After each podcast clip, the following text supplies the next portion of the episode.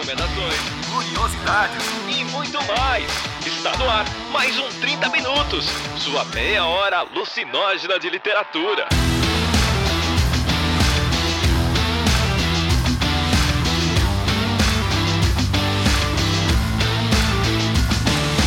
Oi, pessoal, esse é o 30 Minutos, a sua meia hora alucinógena de literatura. Eu sou o Arthur Marqueto e hoje a gente está aqui para falar de Lumberjanes, um quadrinho maravilhoso publicado em 2014, de 2014 até 2020, que a gente vai falar aqui para vocês, contar um pouquinho das nossas experiências. E como vocês já devem imaginar, como é um quadrinho, temos um convidado especial.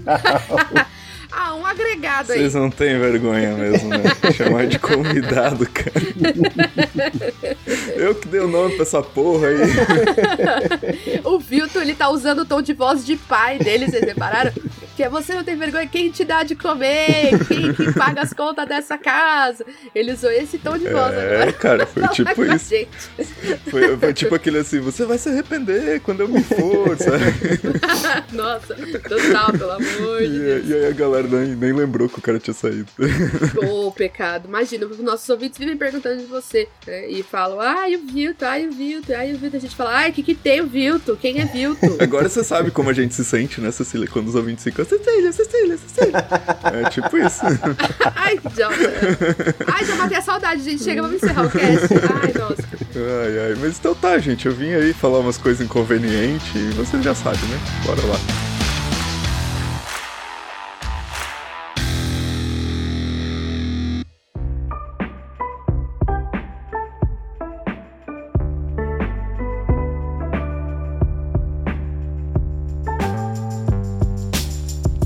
Como eu falei para vocês, Lumberjanes então é um quadrinho, né, que foi publicado lá fora de 2014 a 2020. Ele foi criado principalmente por quatro mulheres, a Shannon Waters, a Grace Ellis, a Brooklyn Ellie e a Noelle Stevenson. Dessas daqui, acho que a mais famosa foi a Noelle Stevenson mesmo. É, o meu primeiro contato com ela foi com a publicação de, de Nimona, né, que é da Intrínseca. É a, é a história de uma, de uma ajudante, uma sidekick de um, de um vilão. E aí a gente vai aos poucos, né, descobrindo a, a história dela, dessa complexidade, dessa brincadeira com, com os estereótipos, né, com, com os arquétipos de mocinho e, e vilão. E aí eu achei interessante depois, pesquisando um pouco para essa pauta, que lá fora ela começou a ficar muito conhecida quando ela começou a fazer fanart design hipsters dos personagens do Senhor dos Anéis. É, mas enfim, ela já tem aí na carreira dela uma porrada de trabalhos, né? Ela trabalhou pra, pra Marvel, escritor e desenhista, fez capa da, de livro da Rainbow Rowell, fez também o, o, responsável pelo, pelo remake, né, da, da She-Ra pela Netflix, tem trabalho com, com área de aventura, tem bastante coisa por aí. O Lumberjanes, né, foi publicado aqui no Brasil, traduzido e publicado pela Devir, e aí a gente acompanha a história de, de, de cinco garotas, cinco personagens principais que vão passar o, o verão naquele esquema de acampamento escoteiras, sabe? E aí eles trabalham no... eles trabalham não, eles ficam no acampamento para moças, quer dizer, meninas da pesada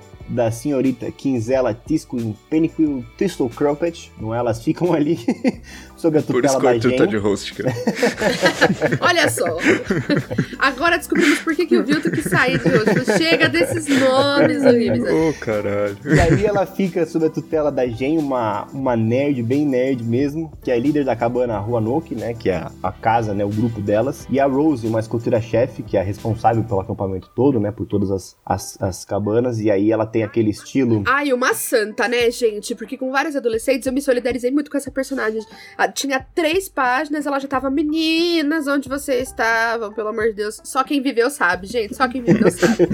e aí essa Rose é, é, é, bem, é bem legal o design do personagem, né? Ela tem aquele topetão laranja, tem os, os lenços, tem a, a eu adoro fazer escultura de madeira, fazer aqueles entalhes. E aí nesses dois primeiros volumes, né, nesse primeiro arco que a gente vai, vai falar hoje, essas cinco personagens, elas se envolvem em vários mistérios sobrenaturais, deuses gregos, templos com armadilhas e também as brincadeiras ali de, dos escoteiros, né, de, de rouba-bandeira ou pique-bandeira. E aí é interessante que a, a, a estrutura, né, a, a Devil chegou a publicar aqui até, até agora os quatro do, dos 16 livros que tem, né, o Lumberjanes começou como um, como um quadrinho que era para ser pequeno, mas fez tanto sucesso que foi saindo, né. E aí acho que é interessante falar de maneira sucinta quem são as cinco personagens, né. Em primeiro lugar a gente tem a April, que é a famosa baixinha brava, não é? É a mais forte do grupo. É April, mas podia ser Cecília de repente? Não sei. Gente, eu me identifiquei muito com a April. A história da minha vida é ser a April em todos os rolês. Pode ser, pode ser. A April ganha no braço de ferro contra estátua, derruba a árvore no sul. Mas, é, mas assim, Arthur, eu, a, apesar disso, eu vou falar que ela tem, assim, um design também bem delicado, assim, sabe? Eu acho que tem uma quebra já de paradigma aí, sabe? Até uma, me parece ser uma outra, uma outra desenhista, né? A Noelle faz o, os traços principais e a April me parece ser é, um outro ponto. E a gente retoma mais pra frente ali, mas só pra seguir a, o fluxo, a melhor amiga da, da April é a Joe, é uma, uma moça trans do, toda descolada, é a mais analítica do grupo, toda engajada em criptografias e questões de matemática. Junto delas duas, a gente tem a Mal e a Molly, não é? Que são. que me parecem, eu não tenho certeza, tá? Eu não, não acompanho tanto da vida pessoal, mas me parece ser um pouco autobiográfico, porque elas me parecem um pouco a relação da, da própria Noelle com a Molly. Mas enfim, de qualquer forma, dentro da narrativa ali, a Molly é uma, uma arqueira com um chapeuzinho de texugo, um texugo vivo, diga-se de passagem. É um chapéu de um texugo que achou melhor ficar ali mesmo. e a Mol, que é um, uma, um, um affairzinho, né, que tem ali aquele clima de romance, que ela tem ao que parece nas, nos volumes mais pra frente isso fica mais claro, mas ela tem descendência coreana também, apesar de ser americana. Ela parece toda punk, mas é a mais sensitiva do grupo, preocupada em fazer diversos planos mirabolantes, que enfim, quase ninguém segue, não é mesmo? E por último, a gente tem a, a Ripley, que é aquela mais nova do grupo e a mais energética. Tem aquela Mabel Energy, para quem viu Gravity Falls, não é? Ela é a mais destemida, adora bichinhos, dinossauros, qualquer outro tipo de, de animal fofo que ela possa encontrar. E é também a melhor bola no golpe de arremesso que ela faz com a mão, certo? Essas são as, as nossas aventureiras. E aí, para nossa primeira pergunta, é, Lumberjanes eu sugeri pra gente quando veio aquela anúncio da adaptação da série que vai sair. Agora acho que vai sair pela HBO Max era para com a Netflix, mas agora vai sair pela HBO, se eu não me engano. Eu não sei muito bem que pé que tá, mas de qualquer forma, eu queria saber como é que foi a, a experiência de leitura de vocês, o que, que vocês acharam. Cecília, como é que foi? Eu, vocês sabem que eu não conheço essas coisas, né, gente? Esses meninos que ficam me apresentando porque eu sou a cringe do grupo, né? Cringe, né? E aí, é, eu já gostei, na verdade, eu já vou, já vou comentar, Arthur, eu acho que tá fora da sua sequência da pauta, mas eu sou dessa, você sabe, infelizmente. O Lumberjanes já me chamou atenção pelo nome, porque Lumberjack em, em inglês é, como se chama o, o lenhador, sabe? Digita meninas e homens e seres não binários que gostam de homens. Digitem Lumberjack no Google e depois mandem um muito obrigado pra tia. Porque na verdade, esse estereótipo do lenhador, meu marido tá aqui atrás e falou: certo. É... Diz ele que usa camisas de flanela e é barbudo, quer dizer, a hipocrisia. Digitando é... para copiar looks, tá ligado?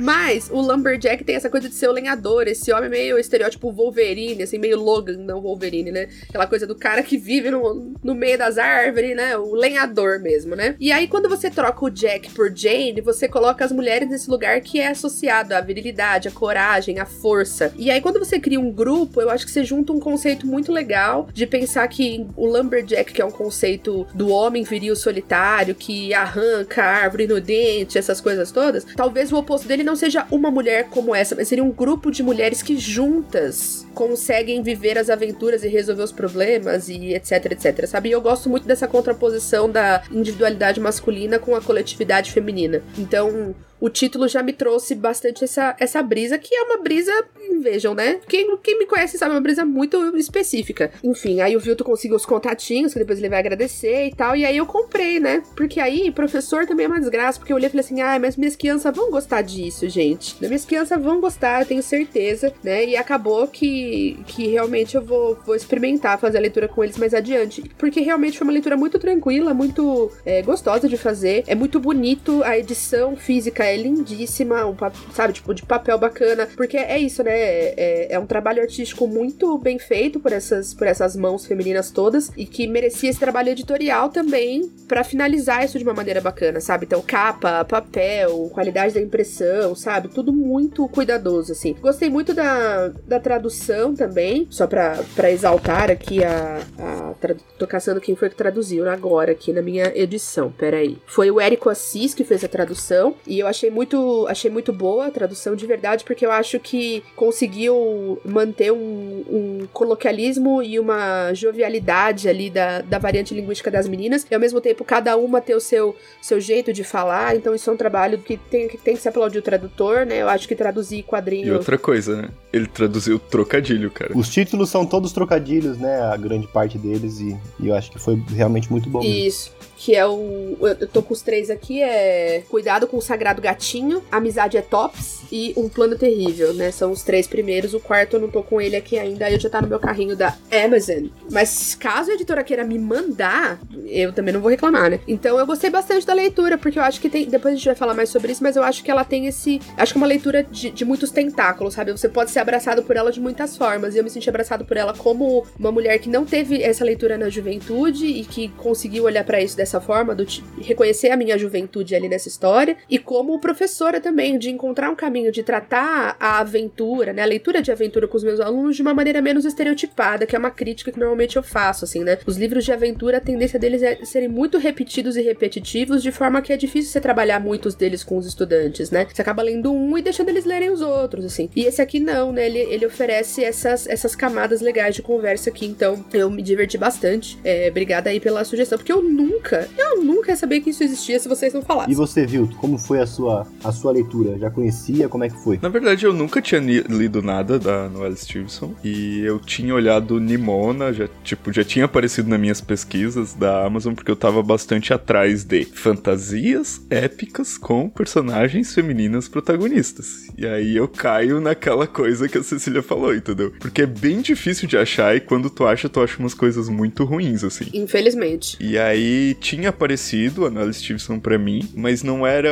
exatamente o mesmo público, né? Que é uma coisa que a gente vai discutir depois. Então eu tinha lido bastante a respeito, tinha ficado bem interessado e eu tinha colocado assim, tipo, ah, isso aqui num segundo momento eu vou adquirir. E aí o Arthur puxou essa possibilidade de gravar sobre esse tema, né? E eu falei, tá, vamos ver com a Devir se eles cedem para nós. E eles prontamente mandaram os PDFs dos quatro volumes que eles tinham publicados até então. Então queria deixar aqui também um agradecimento para Devir vir. É, sobre a minha experiência, cara, assim, é uma obra que ganhou Eisner, né? Então, um dos principais prêmios da indústria de quadrinhos. Aliás, a Noelle Stevenson ganhou com duas obras esse prêmio, tá? Só pra citar. Aí, isso, cara, só, só uma piadinha que eu não posso perder. Isso caracteriza ela, gente, como uma promessa dos quadrinhos. Se ela fosse um homem, ela já ia estar tá consolidada. Mas sendo uma mulher, ela é uma promessa depois de ganhar dois Eisner, entendeu? Ah. É, uma autora muito promissora.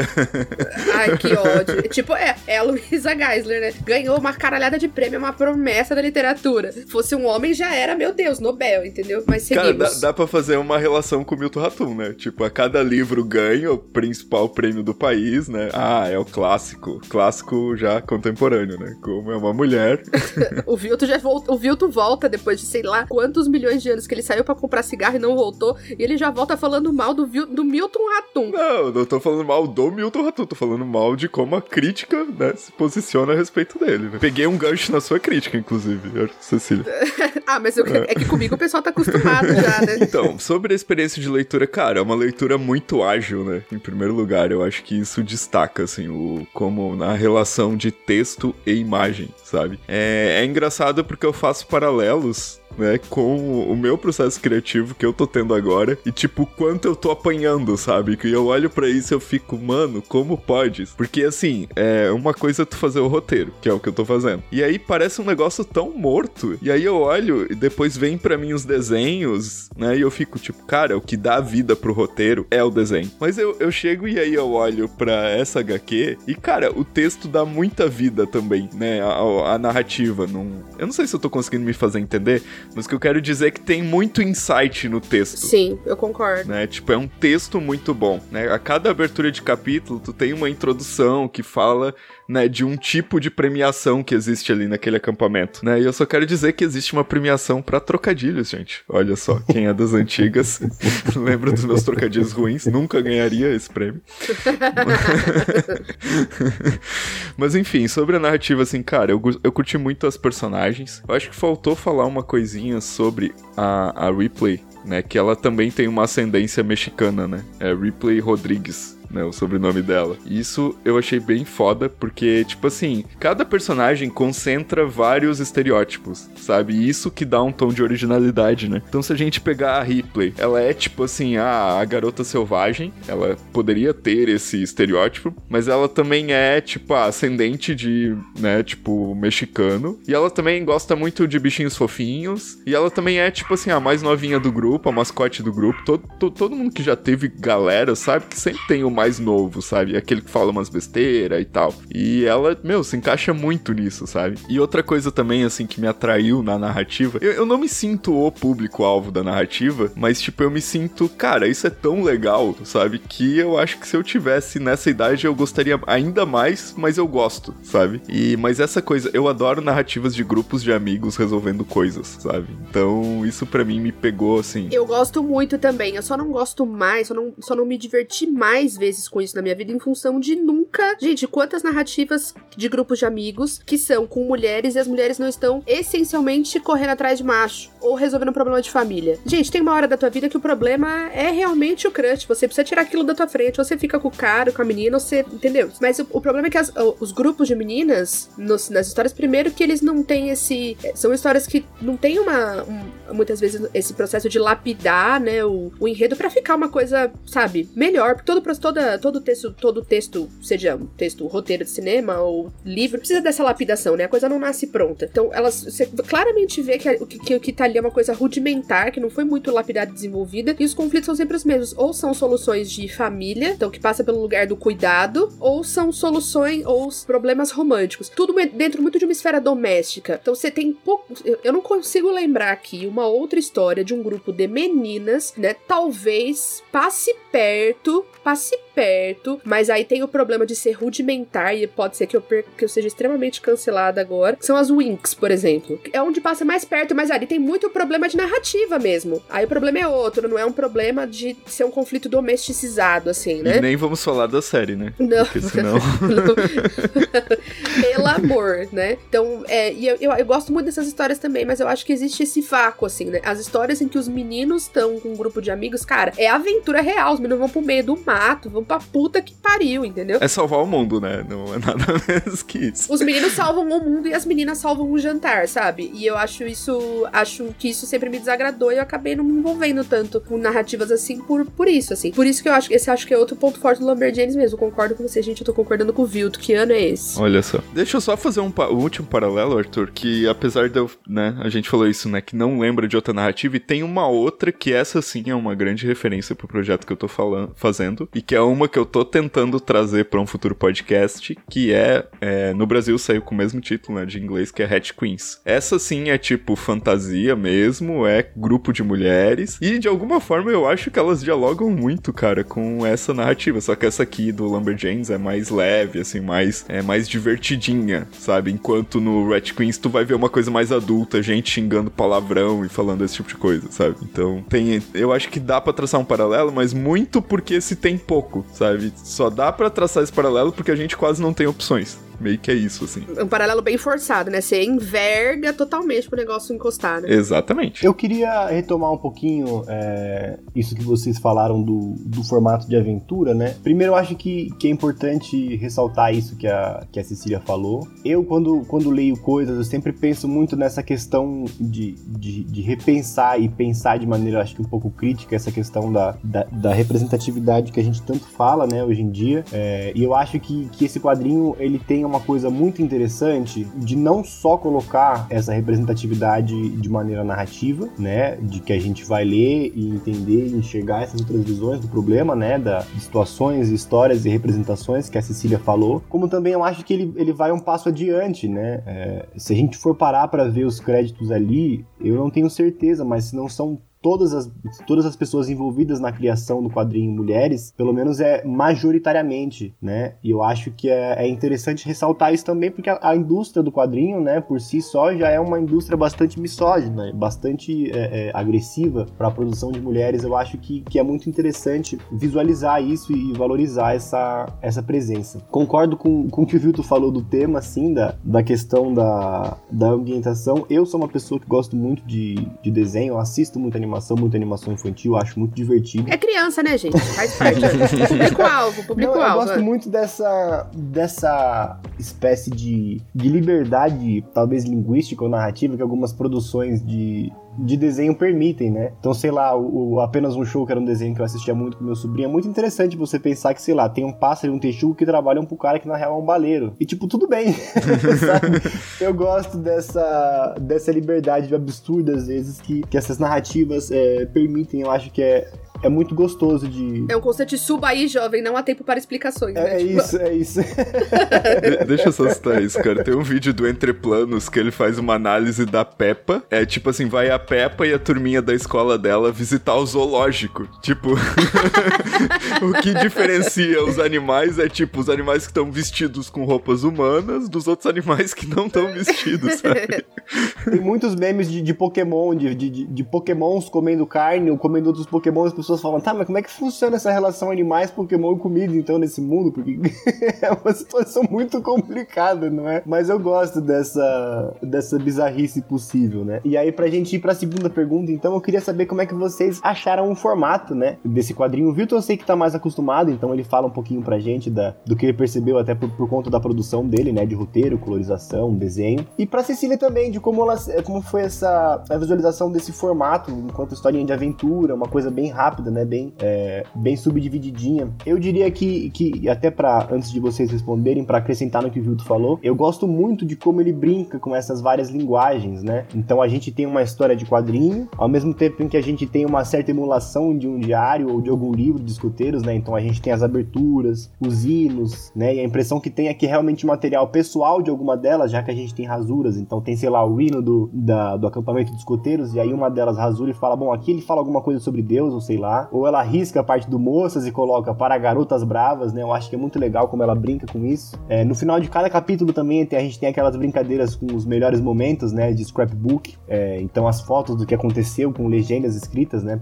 Por essa personagem que anotou o diário. E o começo de cada capítulo que eu acho muito interessante, que é a história de alguma insígnia, né? Então a insígnia do pique bandeira, a insígnia do passar a noite fora, a insígnia do trocadilho, com uma breve apresentação de um capítulo que, que acaba no meio, que a gente não vai saber como termina. Eu achei que eu tinha baixado um PDF errado, porque como acabou aquele primeiro parágrafo sem nada, eu falei, realmente, será que eu fiz errado alguma coisa? Eu também achei. Eu cara. também achei que tinha algo errado na minha impressão. Eu falei, ué! Aí a gente vê que realmente a gente é cringe. É porque... muito linear, Exato. cara. Eu parei ali e falei, não, peraí, deixa eu ter certeza se tá certo, né? Pra mim parece fazer sentido, mas aí eu fui lá na, no Kindle Unlimited, baixei no, no Kindle a, a versão a versão gráfica, não, realmente tá tudo certo, posso continuar O Arthur aqui, foi assim. conferir ainda, cara.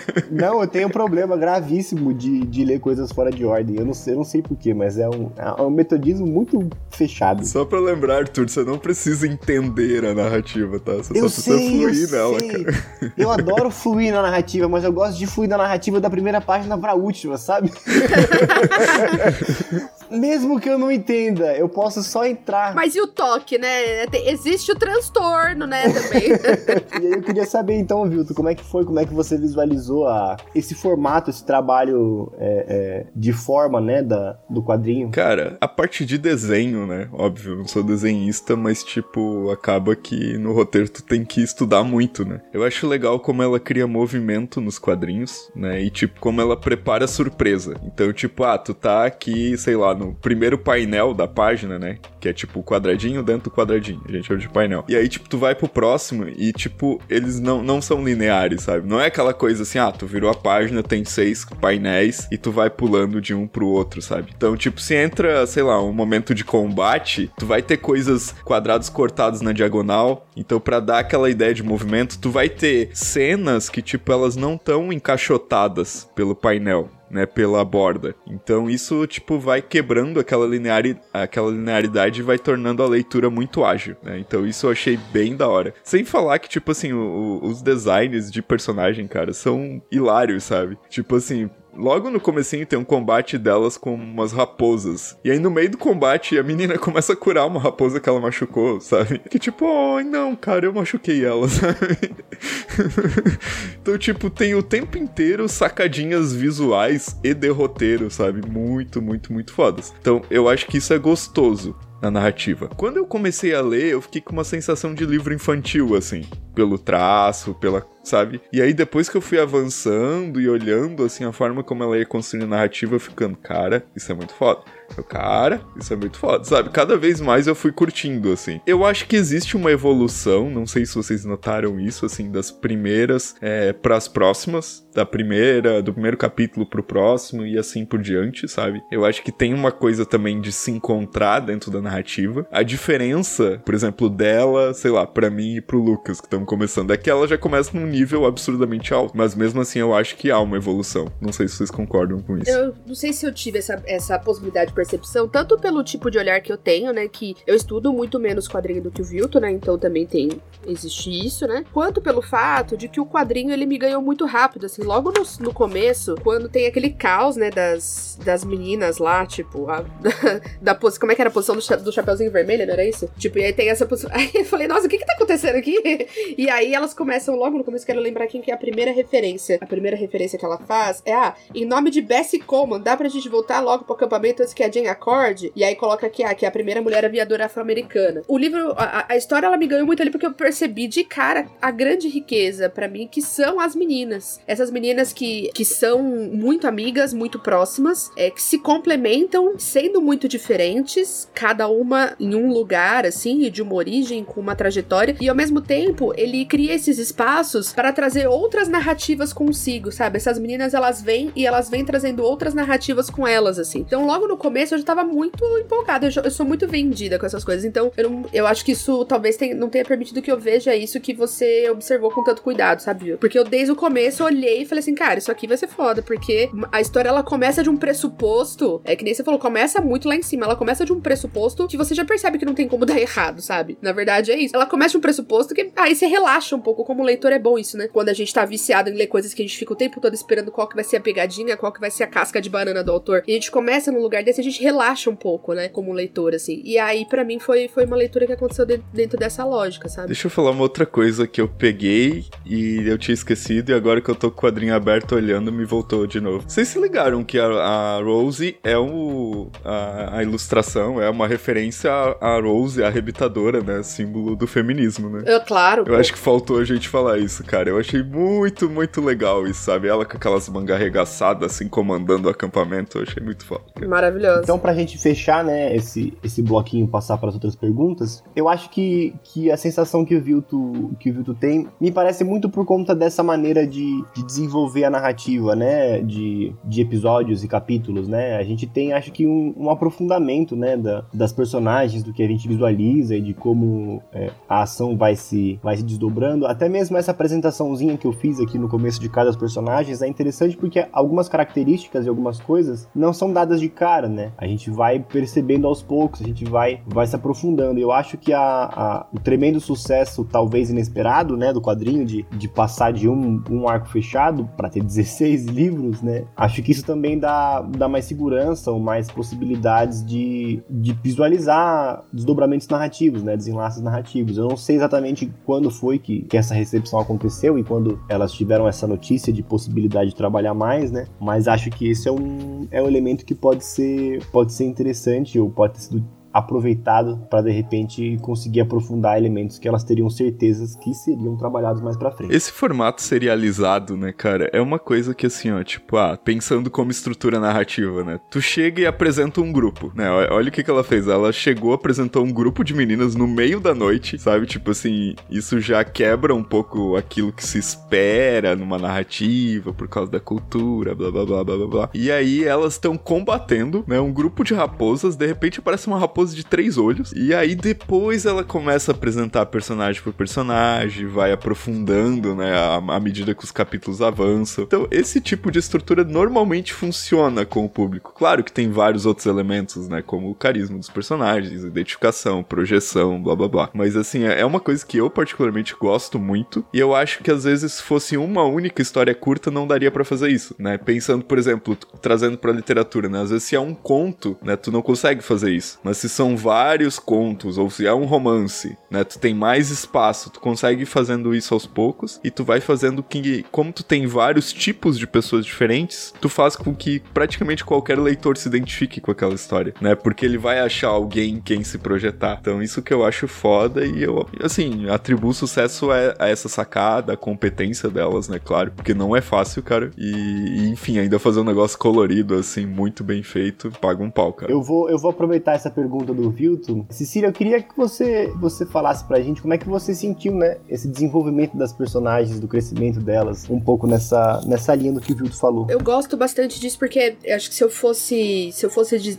colocar uma analogia para isso, seria como se, se esse formato ele começasse apresentando um mapa, sabe? E cada e a gente conhecesse ali uma pontinha do que a gente vai encontrar de cada uma das personagens e depois a gente fosse caminhando por essas estradas, entendeu? Sabe? Tipo, olhando por essa, olhando pelos acontecimentos através das perspectivas das personagens. E acho que tem uma questão muito importante, eu que trabalho com essa faixa etária ali das, das meninas, eu vejo que é primeiro o quanto eles são muito muito mais multifacetados do que a gente é como adulto, sabe? E isso eu acho que ficou muito bem explorado. Tipo, ao mesmo tempo você é uma pessoa super analítica, você chora quando vê um porquinho da Índia, sabe? Essas coisas assim. Então, é, essa, essa multifacetada, esse lado multifacetado das personagens, eu acho que é um acerto e que ele cria uma possibilidade. É, é, é, impossível você não se identificar com nenhuma das personagens. Exatamente pelo fato de que alguma delas você foi na adolescência. Entende? Ou, ou você conheceu uma daquelas e uma daquelas era uma amiga muito querida, entende? É muito próximo. E acho que é o, é o tipo de narrativa que só funciona se você conseguir agarrar num dos personagens e ir. Eu falei logo no começo, né? Que a April, eu olhei e falei assim, gente, a April é a história da minha vida, que é a baixinha, briguenta, né? E que todo mundo, ninguém dá nada nada e ela vai lá daqui a pouco tá, tipo, carregando coisas nas costas e tal, entendeu? Então, é isso, você, você de alguma maneira você se envolve ali, né? E aí, é, elas são muito felizes no ritmo, eu acho, sabe? É, porque aí o desafio passa. Porque aí o ritmo, o desafio passa a ser outro. Porque quando você cria vários personagens carismáticos, ok, mas como que você vai fazer todos eles terem espaço, todos eles se manterem sendo quem são, mas ao mesmo tempo se modificando porque estão amadurecendo, sem que isso se torne um caos pro leitor? Ou uma coisa muito lenta lenta ou uma coisa caótica demais que a pessoa fala assim: ah, foda-se, vou sortear uma página e ler, porque eu não tô entendendo nada, sabe? É, e eu acho que a, a, grande, acho que o grande trunfo no desenvolvimento é o ritmo com o qual elas vão dosando essas narrativas, esse desenvolvimento dessas meninas, sabe? Então acho que, é, no meu ponto de vista, é o,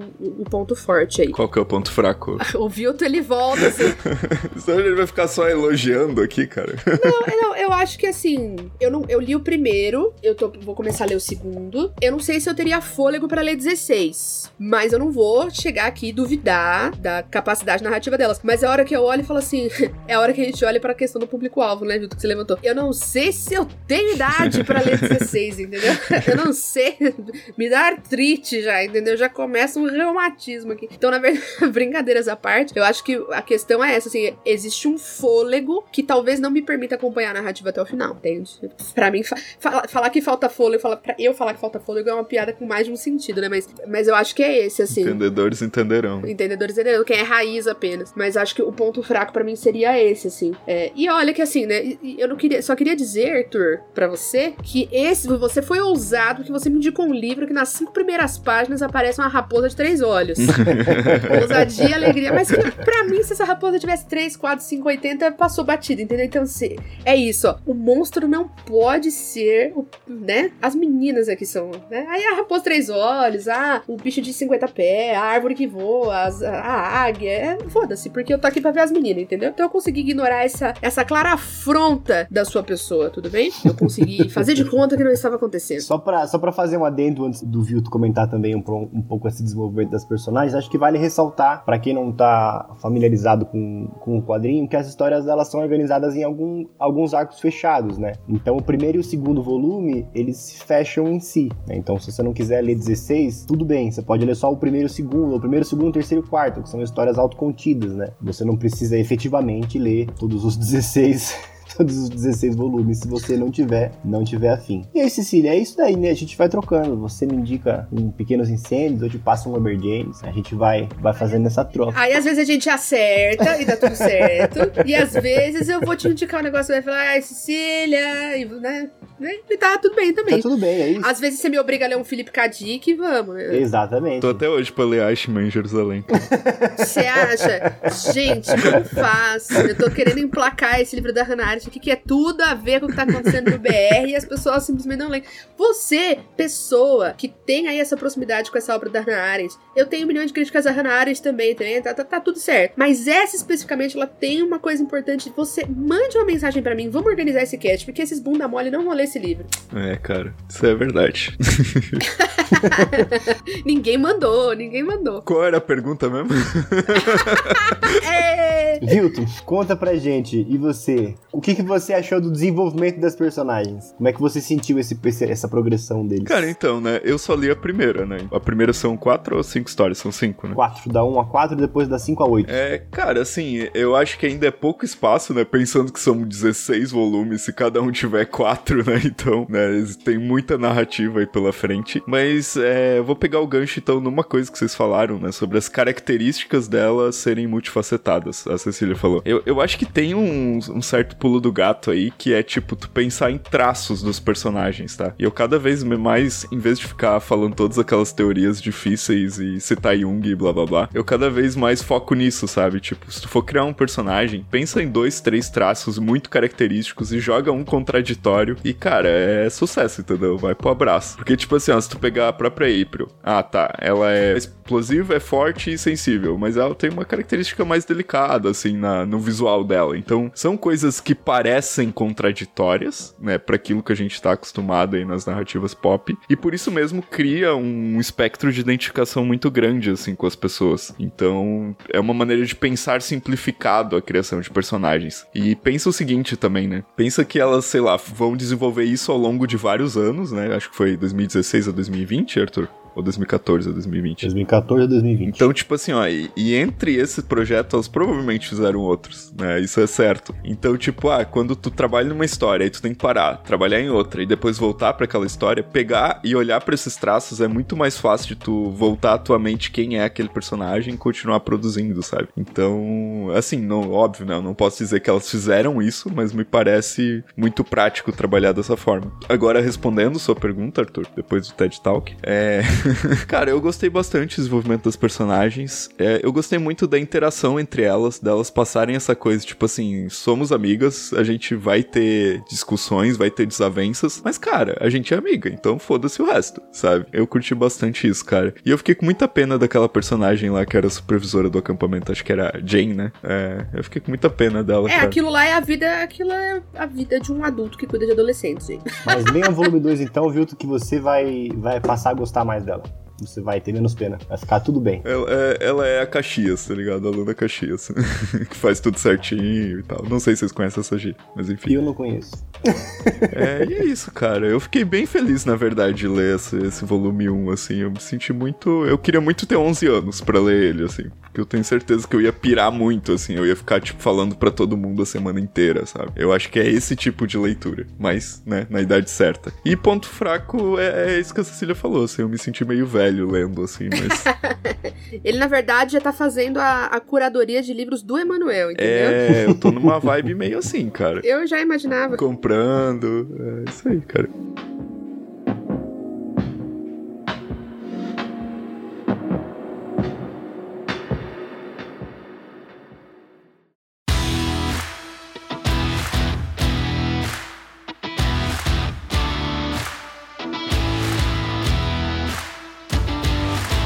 Pra gente poder encerrar então esse episódio, vamos fazer o nosso, nosso encerramento e dizendo também a impressão que vocês têm do, do público-alvo, assim. É, para quem que vocês acham que esse livro ficaria indicado, já que vocês to- tocaram nesse assunto. Eu acho que se você tem alguma jovenzinha na sua família, você tem por obrigação que comprar agora e entregar na mão dela. É seu dever, sua tarefa. Né? A gente tem que multiplicar. Eu acho que é, é importante que chegue na mão dos meninos também, mas eu acho que é importante, mais importante que chegue nas mãos das meninas, narrativas, com mulheres protagonistas fazendo coisas que são fora daquilo que eu comentei no começo, sabe? Fora do, do contexto familiar ou romântico, sócio-romântico, digamos, entende? Então, isso sim. E se você é uma senhorinha como eu, de 31 anos, né? Dependendo da época que você está ouvindo esse podcast, eu vou ter 31 anos pra sempre, tem as suas vantagens. Tem uma, uma outra questão que é é, você se, se olhar espelhada numa aventura que você não, talvez não tenha vivido, assim, sabe? Tal, dependendo da tua vivência ali, você não teve essa coisa é, fora dessa esfera que eu tava comentando, então tem esse espaço. É, eu não acho que o que a, eu não colocaria o, o público-alvo tanto na questão da idade quanto eu colocaria na questão do gênero, sabe? Não acho que é um livro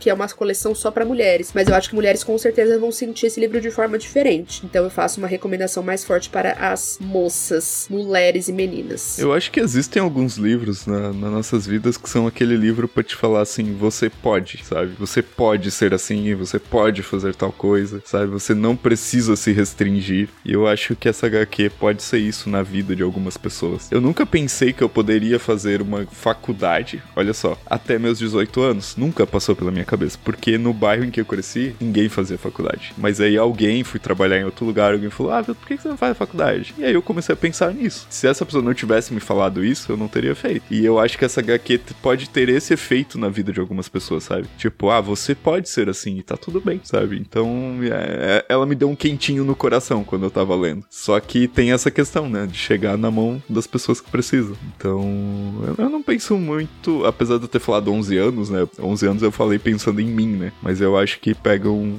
um público maior aí. Pega. Eu vou ler em começar a ler em agosto com os meus alunos de 13. Eu acho que pega essa fase assim, ó, de 11 a uns 16, sabe? Eu acho. Eu acho que pode pegar até antes de 11, tá? Dependendo, né? Dependendo, é porque eu, as criancinhas de 11 são bem criançolitas. Você vai, você vai ver quando o seu tiver 11, vai falar assim: gente, como faz essa criança? Bom, gente, então é isso. Ficamos por aqui então. Vilto, você tem algum, algum recado que queira dar? Alguma maneira de acompanhar você e, e seu andamento? Bom, sempre que eu venho aqui eu presto contas, né? Olha, gente, vocês pegam essa HQ do Lumberjanes, olhem lá pro tamanho da equipe, tá? Tá por trás dessa HQ.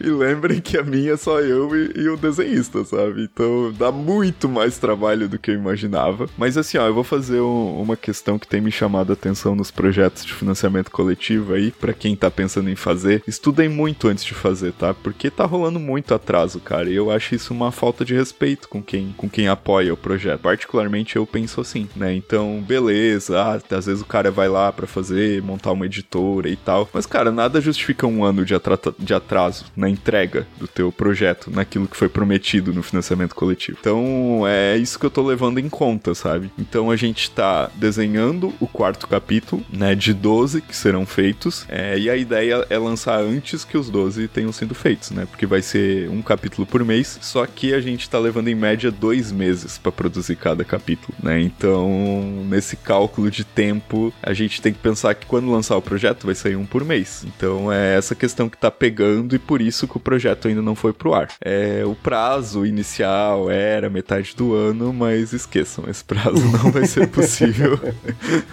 Começou hoje, no dia da gravação, está no ar. Pois é, pois é. Acessem catarse.me barra fim do império. Não, brincadeira. É, mas, gente, tá saindo. Eu acho que quando sair vai surpreender vocês, vai ser uma coisa bacana. Vai ter grupos de personagens vivendo aventuras. Então, se vocês se interessam por esse tipo de narrativa, eu tenho certeza que vocês vão gostar pra caramba. E é isso que eu posso falar por enquanto. Cecília, seus arrobas de praxe e o recadinho a ti designado. Saiam jogando Cecília Marcon em todos os lugares, arroba Ceci Marcon no Twitter, cecilia.marcon no Instagram, prof. Cecília Marcon pra eu divulgar as lives que eu faço ali de vez em quando de aulas de literatura. Se você não segue, segue lá apenas porque, por que não seguir, não é mesmo? Já segue tanta, tanta gente bocó. Segue eu que sou uma bocó menos bocó, talvez? Ou uma bocó que incomoda menos, digamos.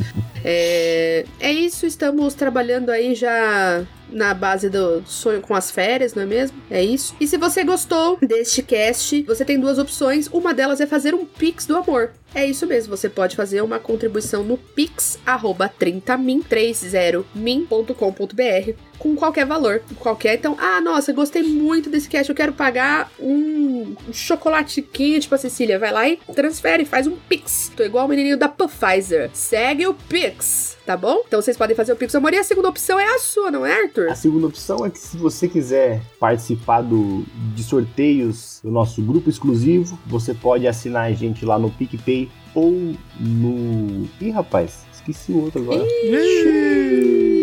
Broxou. Não é mais tão jovem, hein? Broxou. Não é mais tão jovem. Não é tão jovem. Não é no Catarse, é no Apoia, né? Ih, ca... Não, é padrinho e padrinho, PicPay. É isso, é padrinho. Caiu o Desculpa. Ô, Vilto Reis. Bom, e se você quiser apoiar a gente e participar do grupo exclusivo no WhatsApp ou participar dos nossos sorteios exclusivos para padrinhos também, você pode apoiar a gente ou no PicPay ou no Padrim. É só procurar lá 30min também, numeral 30min. E se você estiver passando por aquele momento em que todo mundo sabe que não tá fácil, tá tudo muito complicado, preço subindo, desemprego aumentando, você pode só acompanhar a gente no nosso grupo aberto do Telegram ou do Facebook. Também seguir a gente nas nossas redes, temos Instagram, Twitter, para ir também, para quem quiser acompanhar. E é isso. Se você quiser me procurar também nas redes sociais, Arp Marqueto, você acha por aí. Os links vão estar no post do episódio. Em algum lugar aí você acha os links e vai, ó. Digita Arte Marqueto nos lugares e vai seguindo, gente. Vai dar tudo certo. Se for cabeludo e barbudo, é o Arthur. É isso mesmo. Nossa. Cabelo de barbudo sou eu, pelo menos por enquanto. Enquanto eu não terminar de cair. Pode ser o cabelos, mendigo ali da esquina também, mas. Ainda sou eu também. Segue o baile. E vamos lá que eu tenho uma raposa de três horas pra matar aqui. Bora.